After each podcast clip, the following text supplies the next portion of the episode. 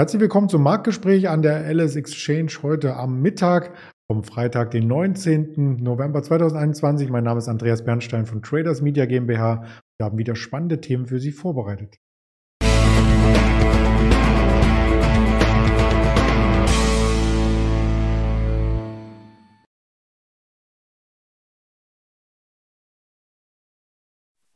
Wir sprechen natürlich über den deutschen Leitindex, über den DAX, der am Rekordlevel so ein Stück weit ins Stocken gerät. Wir möchten ThyssenKrupp uns genauer anschauen. Das Unternehmen ist am Scheideweg und wir werten von gestern noch die Quartalzahlen aus. Alibaba versus JD.com. Sind denn wirklich alle China-Aktien gleich bei der Performance? Das wird uns gleich der Georg beantworten aus dem Handel in Düsseldorf, den ich recht herzlich begrüße. Hallo Georg.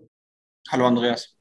Ja, der DAX hat gestern, wie auch an den vergangenen Tagen, ein neues Rekordlevel gezeigt, aber der Abstand zum alten Rekordlevel wird immer kleiner und das sieht so ein bisschen danach aus, als ob der Markt gesättigt scheint. Was denkst du denn? Ja, das, äh, davon könnte man vielleicht so aussehen, äh, ausgehen. Also der, der DAX hat sich jetzt natürlich die äh, letzten Wochen, Monate sehr stark entwickelt. Hm, heute gab es tatsächlich äh, um ja zwischen 11 und 11.30 Uhr mal eben äh, einen kleinen, ja, eine kleine Schwäche. Ähm, es gab auch tatsächlich äh, Updates. Äh, Österreich zum Beispiel führt ab äh, Montag einen Lockdown ein und äh, auch in Deutschland wurde ein äh, neuer Lockdown von äh, Spahn und der Ampel nicht ausgeschlossen. Das heißt, das Thema Corona wird doch wieder schneller aktuell, als man das so vielleicht irgendwo auf dem Schirm hatte. Und bisher sind ja die äh, Corona-Entwicklungen vom Markt äh, total ignoriert worden, sagen wir es mal so. Ähm, dazu kommt, heute gab es jetzt auch nochmal äh, die ähm, äh, Erzeugerpreise äh, in Deutschland. Äh, die sind mit 18,6 Prozent doch auch nochmal äh, stärker ausgefallen als erwartet, bei ungefähr 16 Prozent. Ähm, es ist sehr unwahrscheinlich, dass äh, dauerhaft höhere Erzeugerpreise äh, nicht irgendwann auch beim Kunden ankommen und das also auch zu höherer Inflation äh, führen. Ähm, auch die Inflationspolitik oder die Inflationsstrategie, sage ich mal, in der EZB wird ähm, ja, es wird kontroverser diskutiert. Es melden sich auch äh, andere Stimmen, äh, die eben sagen, ja, vielleicht ist das doch alles nicht so kurzfristig, wie wir denken.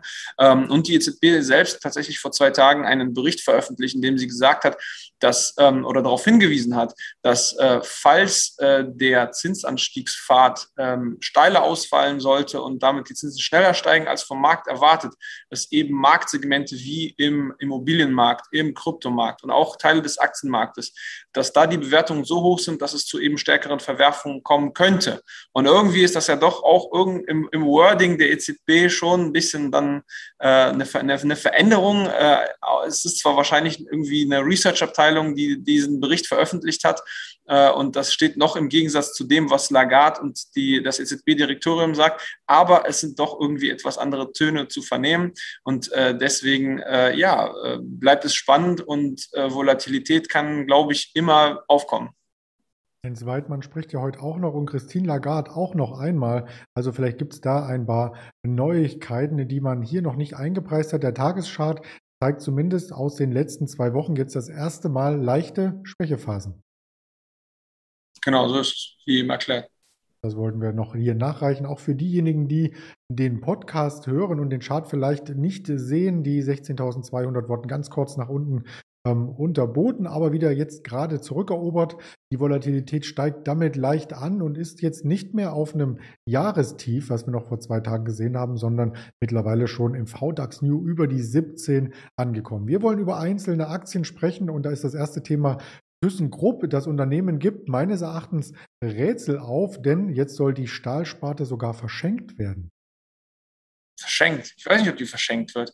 Ähm, ja, das, äh, der, der Umbau bei ThyssenKrupp geht äh, stark voran und äh, seit Anfang der Woche, seit Montag hat die äh, Aktie ca. 18 Prozent gemacht von ungefähr 9,20 Euro bis, äh, ich glaube, jetzt stand es eben bei, 9, äh, bei 10,80 Euro ähm, hoch, gestern mal bei 11 Euro oder tatsächlich auch heute, glaube ich, bei 11,11 Euro.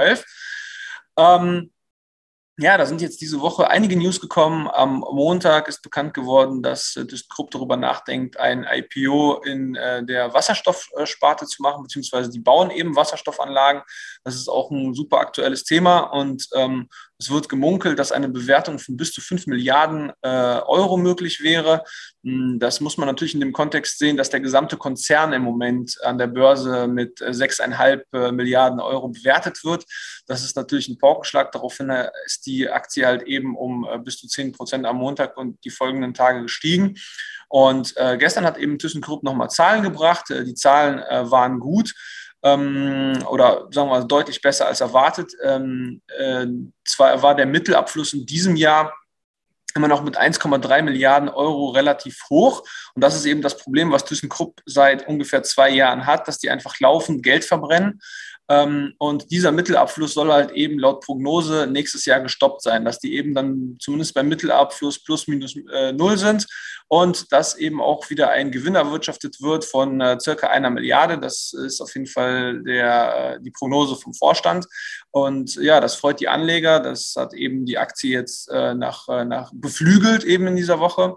Und ähm, wie du das auch schon angedeutet hast, der Umbau des Konzerns ähm, soll weitergehen. Also die Stahlsparte, Spal, die Sparte, Spalte, die Stahlsparte soll ausgegliedert werden. Und ähm, tatsächlich war eben auch das Stahlgeschäft dasjenige, was jetzt im, im, im Herbst äh, nochmal mit Verzögerung äh, auch die, ja, die Ergebnisse beflügelt hat. Ähm, da hat eben äh, Salzgitter, die haben schon im Frühling davon profitiert, dass die Stahlpreise angezogen sind und Bauaktivität wieder äh, geboomt hat sozusagen. Das ist, hat sich bei äh, ThyssenKrupp noch nicht so ganz in den Zahlen äh, niedergeschlagen äh, fürs letzte Quartal, aber das ist jetzt sozusagen mit Verzögerung gekommen und davon haben die auch profitiert. Das heißt, man kann hier hoffen, dass es bessere Zeiten gibt bei ThyssenKrupp. Das kann man auch bei einigen China-Aktien hoffen, wobei man die nicht alle über einen Kamm scheren sollte. Auch da gab es Geschäftsergebnisse, die unterschiedlicher nicht hätten sein können. Wir beginnen bei A wie Alibaba. Ja, Alibaba, die haben gestern Zahlen gebracht und äh, sind dafür stark abgestraft worden. Äh, die sind gestern bis zu 11 Prozent äh, gefallen. Ähm, da hat sowohl der Ausblick als auch die Zahlen für das aktuelle Quartal haben enttäuscht. Ähm, Im aktuellen Quartal wurde eben ein Wachstum von 33 Prozent äh, prognostiziert und äh, gemeldet wurden eben 29 Prozent, was ja immerhin also 29 Prozent, äh, wer wächst mit 29 Prozent, ist natürlich äh, immer noch bombastisch, aber eben im Vergleich zu den Erwartungen schlechter als erwartet. Hm, tatsächlich ist auch der Gewinn äh, war, war doch sehr schwach, äh, minus 80 Prozent. Das lag aber eben auch äh, stark an äh, Bewertungsabschlägen für ein Beteiligungsportfolio. Aber was, glaube ich, viel stärker verschreckt, ist eben der Ausblick auf das äh, nächste Jahr. Äh, nächstes Jahr prognostiziert Alibaba, dass äh, das Wachstum nur noch ähm, zwischen 20 und 23 Prozent äh, sein soll und erwartet wurde 27 äh, Prozent.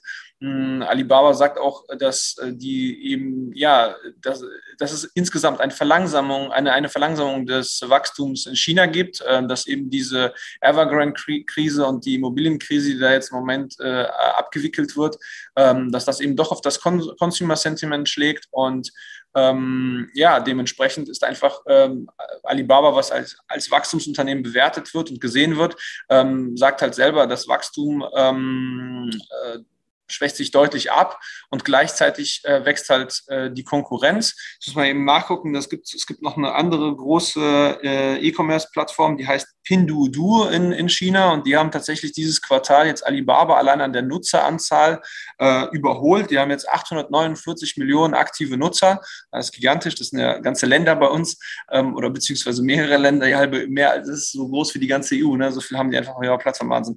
Auf jeden Fall, genau. Ähm, da wird sozusagen, da bewertet der Markt äh, eben Alibaba etwas neu und äh, ja, ähm, in diesem Quartal konnte Alibaba auf jeden Fall nicht punkten. Sogar größer als die EU. 447 Millionen Einwohner in der EU. Aber auch die Geografie sollte hier bei uns nicht äh, das Kernthema sein, sondern ein zweites Unternehmen. Im Ticker kann man es schon lesen, JD.com. Da gingen nämlich die Zahlen in die andere Richtung. Genau, JD.com hat eben genau das Gegenteil äh, ja, berichtet. Ähm, bei denen haben sich äh, Investitionen der letzten Quartale ähm, in Wachstum äh, ja, entwickelt und ähm, Äh, die haben halt eben das Wachstum übertroffen, zwar auch gar nicht so krass, also mit 1,5 Prozent ungefähr, aber äh, die äh, Konsumentenbasis wächst. Die sind jetzt bei 580 Millionen Konsumenten und äh, JD.com hat jetzt halt eben viel investiert in kleinere Städte, in regionalere Städte und haben halt eben auch ihr Retail-Netz äh, aufgebaut und das wird eben vom Markt äh, sehr positiv bewertet. Es ist halt eben direkter Konkurrent von, äh, von Alibaba. Äh, und ähm, ja, die Aktie hat eben daraufhin einen Acht-Monats-Hoch jetzt wieder erreicht. Da sieht man eben auch, der Markt insgesamt ist sich äh, unsicher, wie die Tech-Aktien in China sich jetzt weiterentwickelt entwickeln werden, eben im Laufe von äh, ja, Verlangsamung des Wachstums, neuen Regulierungen und, und, und. Und da passiert das halt eben schnell, dass äh, Aktien, die enttäuschen, stark abgestraft werden und Aktien, die dann eben doch liefern, äh, eben im Gegen, äh, in, in dem Gegenzug sozusagen stark performen.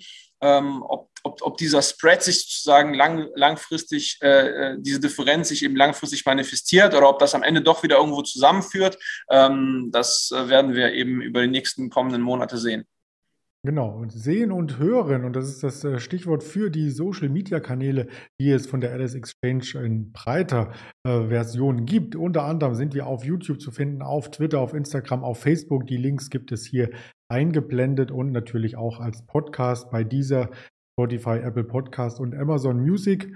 In diesem Sinne ganz lieben Dank für deine Infos, Georg, und dann wünsche ich schon mal ein schönes Wochenende. Auch dir, Andreas. Auf Wiedersehen. Danke, bye.